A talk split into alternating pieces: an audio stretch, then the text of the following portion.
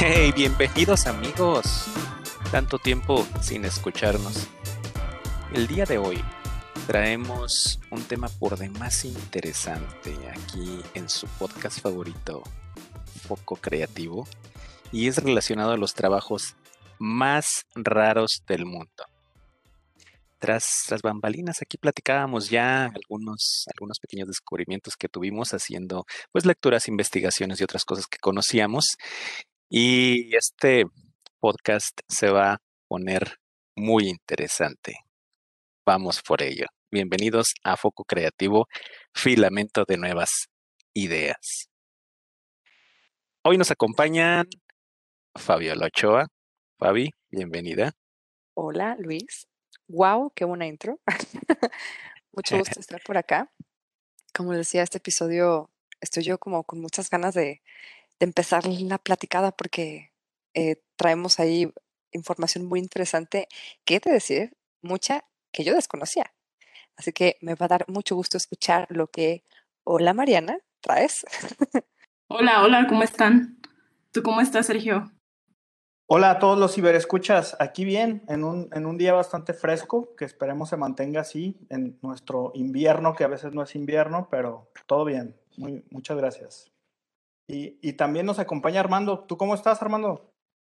Hola, ¿qué tal a todos? Muy buenas a los ciberescuchas también que nos escuchan por aquí. Pues un gusto estar aquí de nuevo en un nuevo capítulo y con un tema bastante interesante. Sí, claro. Me da mucho gusto que estemos todos eh, eh, ya con información, ya listos para platicar. Y pues así como, así como fuimos, eh, como fuimos participando, eh, casi casi como me lo imagino así como que en un teatro, cuando entra el primer actor y todos aplauden, ¿no? Así que la primera que entró, vamos, vamos Fabi, ¿qué te parece? ¿Qué trabajo extraño encontraste que te sorprendió, que se te ha hecho innovador, incluso que se te ha hecho innovador y que haya desaparecido, ¿no? O sea, porque son raros y desaparecen, pero no sé. Cuéntame. De hecho, de hecho, ya que lo mencionas, la mayoría de los que leí, si no es que todos, ya desaparecieron. Entonces está muy interesante porque también te hace pensar el eh, ver los factores del por qué desaparecieron, a pesar de que puedan ser como muy creativos o no en su momento, este, muchos de ellos ya no existen. Em, a mí, bueno, hubo varios que me causaron atención pero en especial me dio muchísima gracia un par de ellos. Les voy a empezar a contar uno que se me hizo así como...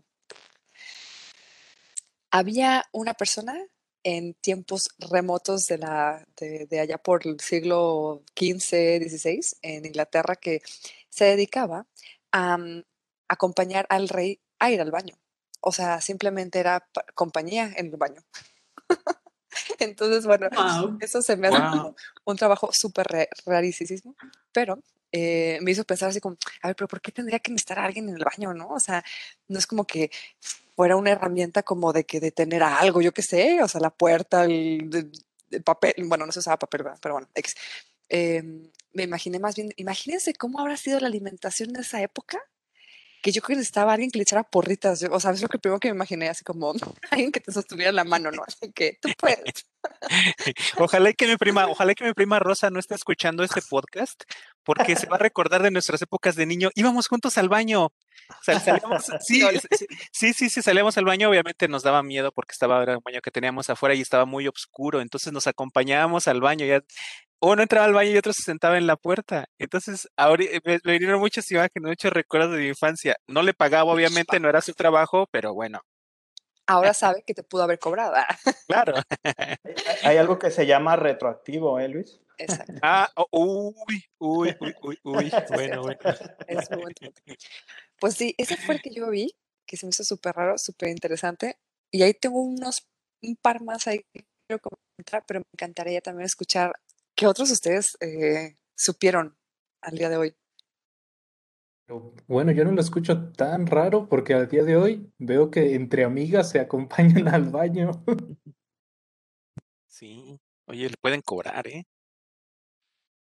Claro, pero es que ese tiene otro motivo. Ahí Marina me va a desmentir, pero este, yo recuerdo en la secundaria cuando nos acompañamos al baño era como que vamos a chismear o, o simplemente como para platicar en el camino, y llegabas y era como, ya te regresabas, pero no sé, e, era, creo que era otro, pero aún así es, Es cierto, in- es una buena observación. in- incluso, fíjate que ahorita ay, se me vienen muchas cosas a la mente.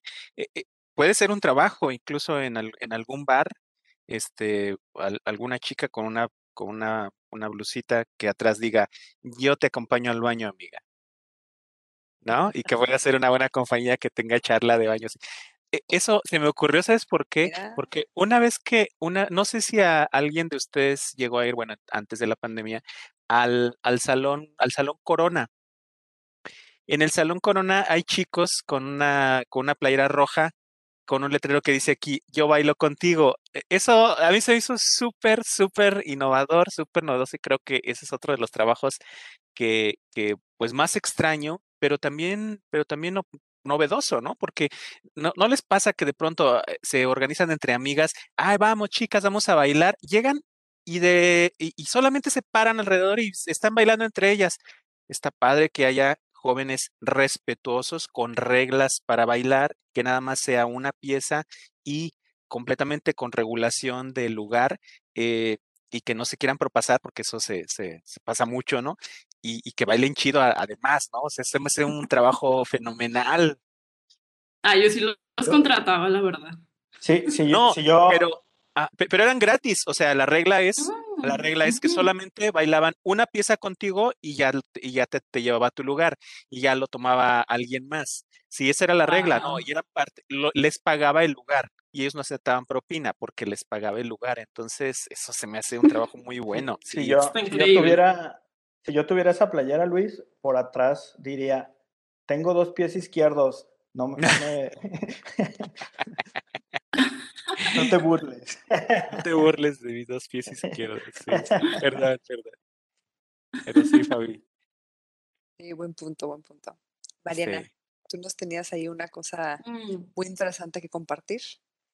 Yo descubrí este, un trabajo que se me hizo súper útil. Yo no sabía que existía esto, pero se les llaman fileros profesionales. Estas personas este, hacen fila por ti. Entonces, cuando vas a comprar algo o vas a pagar algún servicio, ellos pueden hacer fila por ti y pues ya les das ahí como una propina. Leí que esto empezó primero en China, en Estados Unidos, y ahora se está haciendo popular aquí en México. ¿Cómo ven esa técnica? Pues, No manches. Es que, Sí. bueno, lo primero que pensé fue, no sé si es lo que ustedes también pensaron, pero me Sí. acordé de la de vacunación. Sí, O sí, sea, las sí. filas, o sea, hubiera sido genial haber hecho, haber contratado a un filero o una filera para que se pusiera ahí en fila cuando lo de mi mamá, mi mamá tuvo que, que formarse de la, de la edad de los 50 para arriba, no, 60, perdón, 60 para arriba, y fue un rollo porque nos, o sea, los fileros fuimos nosotros, mi hermano y yo, entonces la, el dinero mejor invertido, ¿eh? La verdad hubiera sido eso. Sí, sí. Hubieras podido cobrar, Fabi. Bueno, se nos está, se nos está yendo aquí el, el negocio. Hace muchos años, claro, hace muchos años cuando, cuando todavía no se podía pagar el predio y el agua en línea. Recuerdo que eh, en mi familia era casi una tradición que el día primero de todos los años irse a formar a las puertas de tesorería para pagar el predio y el agua. Y había ya en ese entonces personas que se quedaban una noche antes haciendo fila para las personas que llegaban y les vendían su lugar. Y eso era, pues, ¿qué? De los años, pues, ochentas pegados a los noventas. Entonces, tiene, tiene mucho. Entonces, sí, sigue siendo un, sigue siendo un buen negocio, Mariana. Así que, este, ¿qué, qué más, eh, qué más descubriste de esa profesión que te llamó la atención? Pues nada, o sea, me llamó la atención que sí sería algo muy útil, como dice Fabi, ahorita en estos tiempos estaría increíble que alguien se formara por nosotros a hacer este tipo de cosas. Entonces se me hizo súper novedoso. Eh, no sé, Armando, tú, eh, ¿qué trabajo encontraste que te llamó la atención? Encontré varios parecidos a como los menciona Fabi de acompañantes, pero es más como de rentar a un amigo. Literal, pagas a alguien para que sea tu amigo durante un día y puedan hacer actividades Wow. juntos, ir al cine, eh, no sé, algún deporte, algo que no tengas con quién salir, vas, rentas a alguien y lo hace contigo. Oh, Está triste, pero está, pues sí, útil también. Es para no desaprovechar los dos por uno, ¿no? Cuando no van a hacer esto. Claro, totalmente, totalmente, Sergio. Ah, ¿Tú qué profesión rara encontraste, Serge?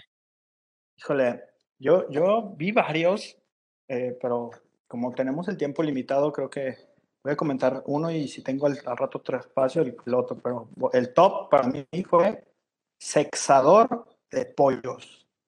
Lo repito, sexador de pollos.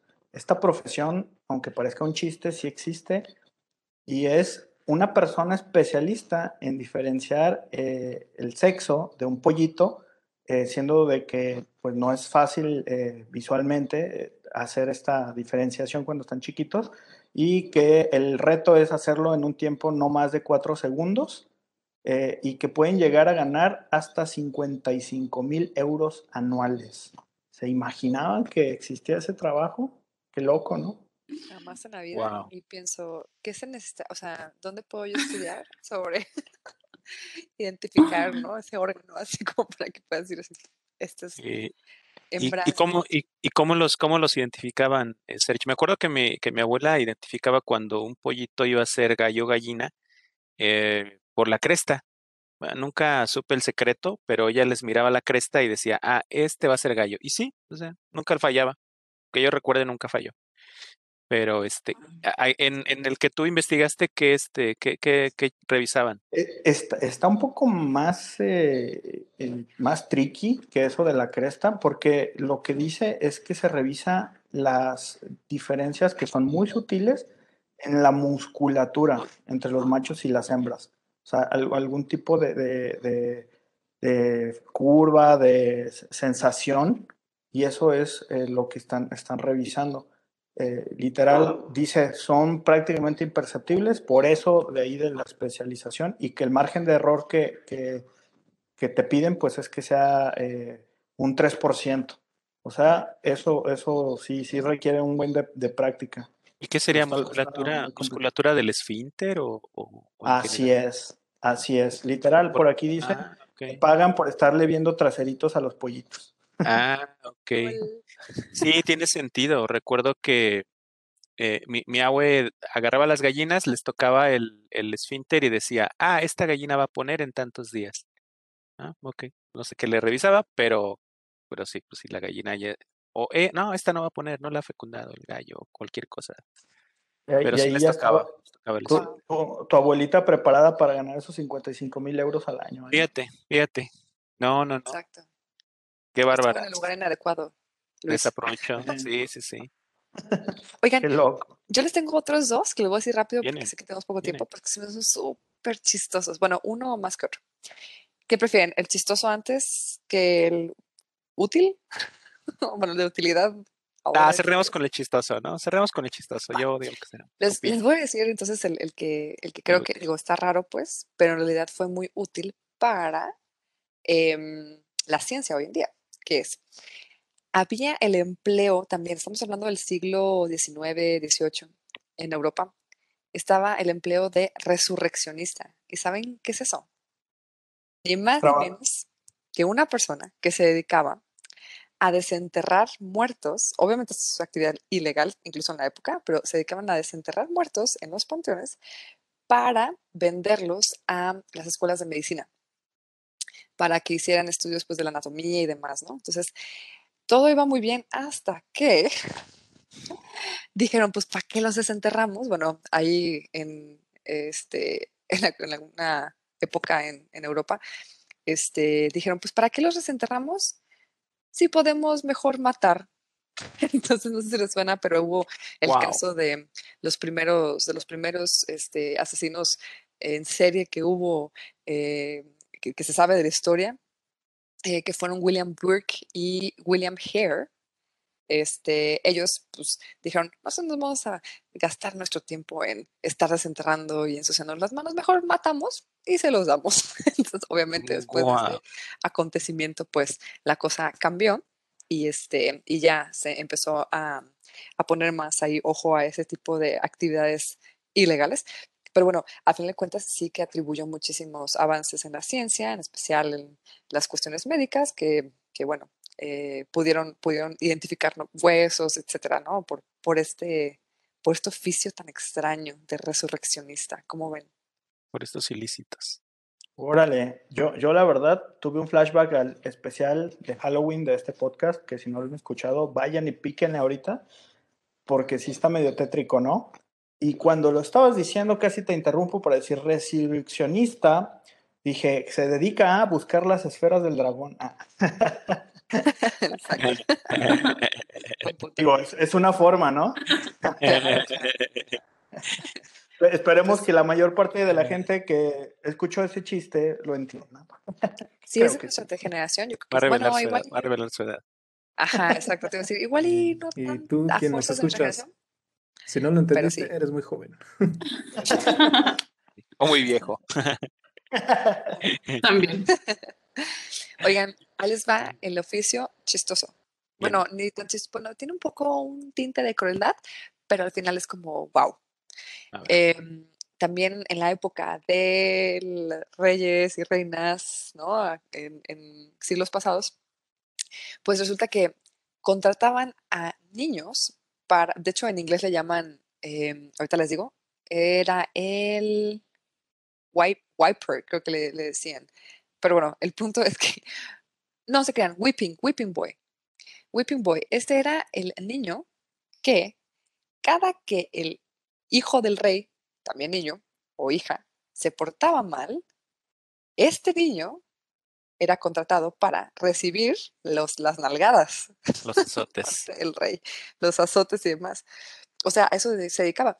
Y, y, bueno, obviamente se habla de que pues era maltrato y demás, pero eh, al parecer estos niños también se venían beneficiados porque eventualmente incluso iban eh, algunos de ellos, los que tenían más suerte, recibían eh, al pasar de los años un título de nobleza, si bien les iba. Después de haber recibido tanta este maltrato, me gusta súper gacho, pero se me hizo o sea, ¿quién se puede, sabes, ofrecer a, a recibir las nalgadas del niño? O sea, no me puede El hermano menor, el hermano menor. bueno. sí va. Oye, oye Fa, si decías que, que ese segundo oficio era útil, ¿para quién? No, no, no, yo me refería al, al, primer, al de que les dije anterior, era el útil. Ah, el segundo era el útil. chistoso, igual Ajá. y me vi más bien cruel en vez del chistoso. Pero bueno, quiero decir chistoso, pero era como curioso, o sea, como, como que quién, ¿Quién ¿qué iba a decir? familia diría, sí, te doy a mi hijo para que pues, reciba las nalgadas, ¿no? Y lo, lo chistoso va más bien en, en mi modo de ver, era que cómo era que iba a aprender el hijo del rey o la hija del rey a, porta, a no portarse mal viendo que a otro le estaban pegando, ¿saben? O sea, como que, no sé, ahí me hizo como zzz, cortocircuito. Entonces, Tal, vez, como, tal vez la lección era a subyugar gente. Muy, muy, muy Pues buena sí, forma de, de aprender eso, ¿no? Exacto. Sí, bueno, sí. esas eran mis dos aportaciones extras que me parecieron bastante curiosas. Muy ¿Alguno de ustedes Yo, tuvo una extra que quiera compartir?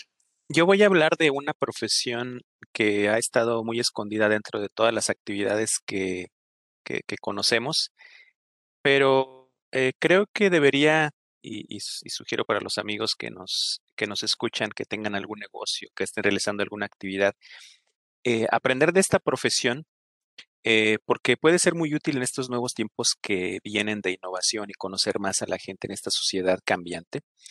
La profesión se llama eh, psicometrista. ¿Alguien, ¿Alguien la ha escuchado?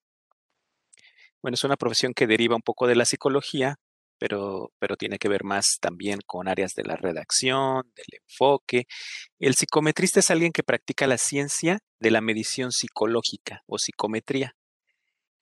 Y esto es un, es un campo particular de la ciencia que ayuda a desarrollar pruebas que permiten medir conocimientos, habilidades y atributos. ¿Les suena? Y sí, les va a super sonar. ¿Alguna vez que les hayan aplicado un examen psicométrico?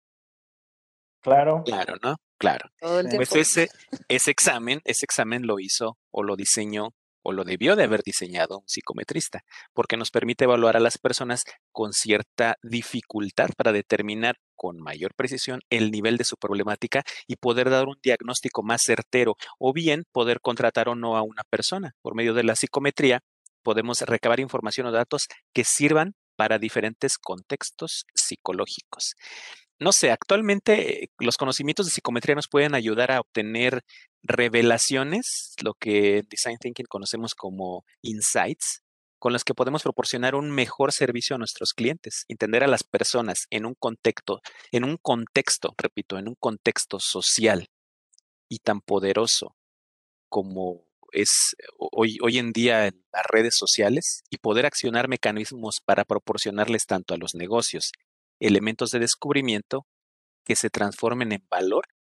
Yo creo que esto a, un futuro será cada vez más importante.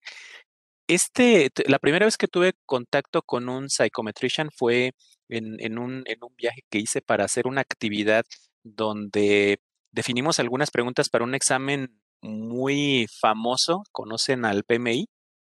Bueno, el PMI nos pagó, nos pagó un viaje para que nos reuniéramos eh, algunos gerentes de proyecto para rehacer la nueva versión del examen de, del PMI para la certificación de PMI. De PMI, PMI, perdón que te interrumpa, Luis, nada más para nuestros escuchas que no conocen estas siglas, es Project Manager. Management Institute. Management Institute. Project Management Institute. Sí. Eh, entonces, eh, nos, nos reunió a los gerentes de proyecto y llevó a un facilitador. Y ese facilitador tenía el rol de psychometrician. Ese era tal cual su, su labor. Y lo que él hacía es que nos sentaba en una mesa y nosotros discutíamos de algún tema y él iba elaborando de una manera muy hábil los párrafos que nos iban a servir para después diseñar la pregunta. O sea, su labor era, a mí se me hacía así un top, un top de la psicología, un top del coaching, casi, casi, porque nos escuchaba y nos decía, ah, están queriendo expresar esto y lo, y lo ponía en una sentencia. Entonces, e, esa profesión desde, hace, ese, desde ese día se me hizo muy interesante. Le perdí la pista, me la quedé ahí. Dije, pues igual y en algún momento eh, empezamos a ver más eh, psychometricians en el futuro, pero no, o sea, actualmente no hay una profesión que tú digas, ah, sí, quiero estudiar para eso, porque pues te tienes que preparar en varias, en varias disciplinas, incluyendo una muy, muy buena redacción y conocimiento del lenguaje para poder eh, interpretar y plasmar en texto lo que quieres decir. Entonces eso, esa profesión se me hizo muy rara, pero también de mucho valor para estos tiempos, estos tiempos que, que estamos viviendo. Em, pues bueno, se nos está yendo el tiempo, pero quisiera preguntarles si alguien más tiene alguna profesión rara o alguna otra actividad que hayan eh, leído, investigado que, quieran traer aquí, Sergio. Yo tengo otro, les había comentado si teníamos tiempo, así que sí tenemos, yes. Es algo que eh, yo creo que estaría cool hacer no, no, no debería de ser algo tan limita, limitativo para muchos de nosotros, pero sí hay que certificarse antes y es puso recuperador de pelotas de golf. Eso es un trabajo profesional. Es un trabajo muy difícil, ¿no? No sé, no sé de aquí quién haya ido. Yo no juego golf, pero he acompañado a amigos que juegan golf. Eh, eh, saludos, compadre Chango. Eh, y, y es, es, un rollo, es un rollo que lanzan la pelota de golf. Yo la pierdo en el aire, ¿eh? O sea, yo si jugara golf sería malísimo. O sea, yo la pelota, ¿y a dónde quedó? ¿No? La pierdo en el, Ahora imagínate en un trabajo para encontrar ah, muy merecido el sueldo, ¿eh? Sí, sí. Sergio, eso que dices me acaba de acordar algo que vi también en una publicación hace poco de, de LinkedIn.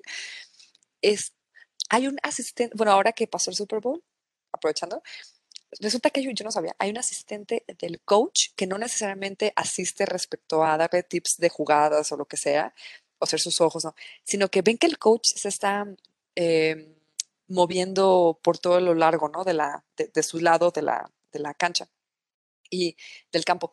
Entonces, el tipo está, o sea, el, el, entrenador está tan enfocado en sus jugadores, está tan, tan, tan enfocado que no tiene tiempo de tener cuidado de su persona que, cuando vienen, por ejemplo, algunos jugadores corriendo muy, muy recio y así, le pueden pegar, o sea, ya que se salen de, la, de las límites, ¿no? Y de repente se llevan de corbata fotógrafos y camarógrafos, etc. Bueno, pues hay un fulano, porque normalmente es hombre, que está moviendo al coach, es muy chistoso, búsquenlo en Google, en YouTube, que está moviendo al coach como si fuera un muñeco eh, quitándolo, haciéndolo para atrás, así, y el, y el, coach ni se inmuta, o sea, él está, sigue viendo la jugada y nada más se está moviendo así como si fuera un trapo para esquivar esos posibles golpes que le pueden dar eh, los, los, jugadores del, que salen del campo. Háganme el favor, o sea, yo me quedé anonadada de esto cuando lo vi, pero es tan importante su trabajo para que el coach no pierda de vista ni un segundo del partido. ¿Cómo ven? No pierda foco. Sí, como, que no pierda el enfoque en las jugadas y simplemente conviértete en un robot que ve la, la jugada y yo te muevo. Alguno de nuestros ciberescuchas en este momento ya está buscando una nueva especialidad para, para, para cambiarle el ritmo a la vida, ¿no? Ajá, sí, sí, sí. No, por favor, no elijan la de recibir azotes, ¿eh? eso sería muy cruel. aunque bueno, aunque bueno, si es, si es bien pagada, pues, pues ¿por qué no, verdad? ¿A cómo, el, a cómo el azote, oiga? A cómo el azote, oiga. Y oye, imagínate, o sea, recibo los azotes que merezca su marido, ¿no?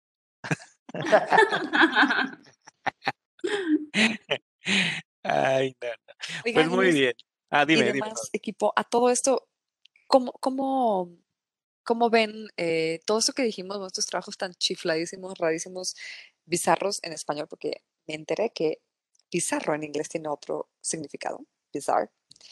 Em, eh, ¿Cómo podemos nosotros eh, conjugar estos trabajos en algo que tenga que ver con la creatividad? O sea, ¿cómo ven, cómo ustedes creen que influyen estos oficios que mencionamos a no sé, la inspiración, a la creatividad, a la creación de nuevas cosas, a la innovación? Yo, eh, eh, es, una muy buena pregunta, Fabs. Y yo creo primero que nada es que despierta la atención de alguien, porque todas estas cosas alguien las comenzó a hacer y a alguien se le ocurrió volverlo a hacer, porque mucho de, de esto pudo ser un accidente, pudo ser algo, un reflejo, pero tener la, capacidad de decir, oye, nadie hace esto, déjalo repito, deja ver si, si, si vuelvo a experimentar hasta el punto en el que ya lo medías, ya lo hacías y te volviste alguien que cuando solicitaban alguno de estos que dijimos, ya, ya podías eh, decir, yo, yo voy, ¿no? Yo lo hago. Así que ahí es donde yo creo que donde despierta esa, esas ganas, esa creatividad de decir, bueno, y si lo hago de nuevo, y si lo mido, y si lo mejoro, y si cobro. Así que ahí está muy creativo. Sí, Es como gente que es, ve oportunidades de negocio donde nadie más las ve, donde algo tan simple como ser el coach del coach, ¿no? De moverlo de un lugar a otro. El de, oye, tengo tiempo libre, ¿por qué no me rento para que alguien, alguien quiera pasar el tiempo conmigo? No sé cositas de ese estilo que son quizá que pasan desapercibidas, pero encuentran oportunidad de negocio ahí. Claro, eso de eso del, del el movedor, ¿cómo se llamaba esa profesión, Fabi, de que mueve al coach? Creo que era asistente de coach, ¿eh? pero puedo estar mal. Ahí los, pero, si, si ustedes me piden que le invente una historia, este era una vez eh, uno de los coaches que llevó a su amigo ahí que quería entrar de colado al Super Bowl.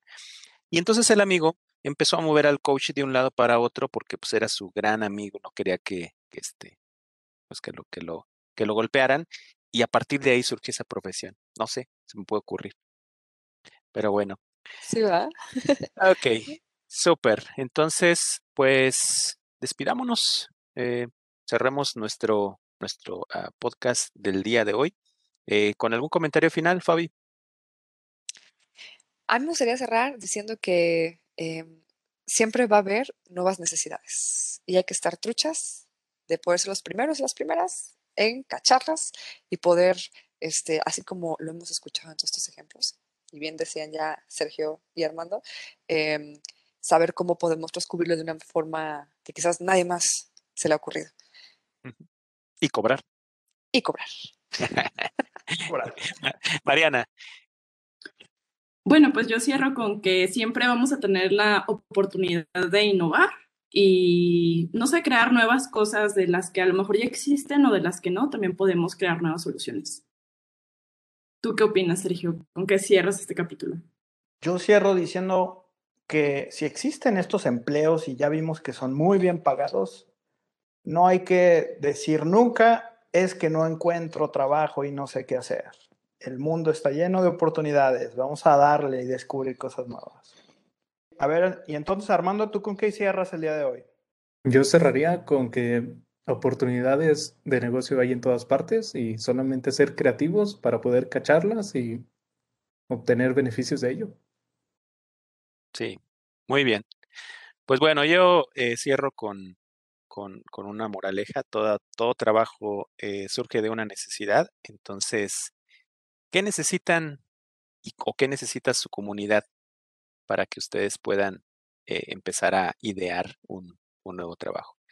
Nos vemos en nuestro siguiente capítulo, eh, Ciberescuchas de Foco Creativo, y el siguiente capítulo se trata de algo muy interesante que está muy en boga en estos tiempos.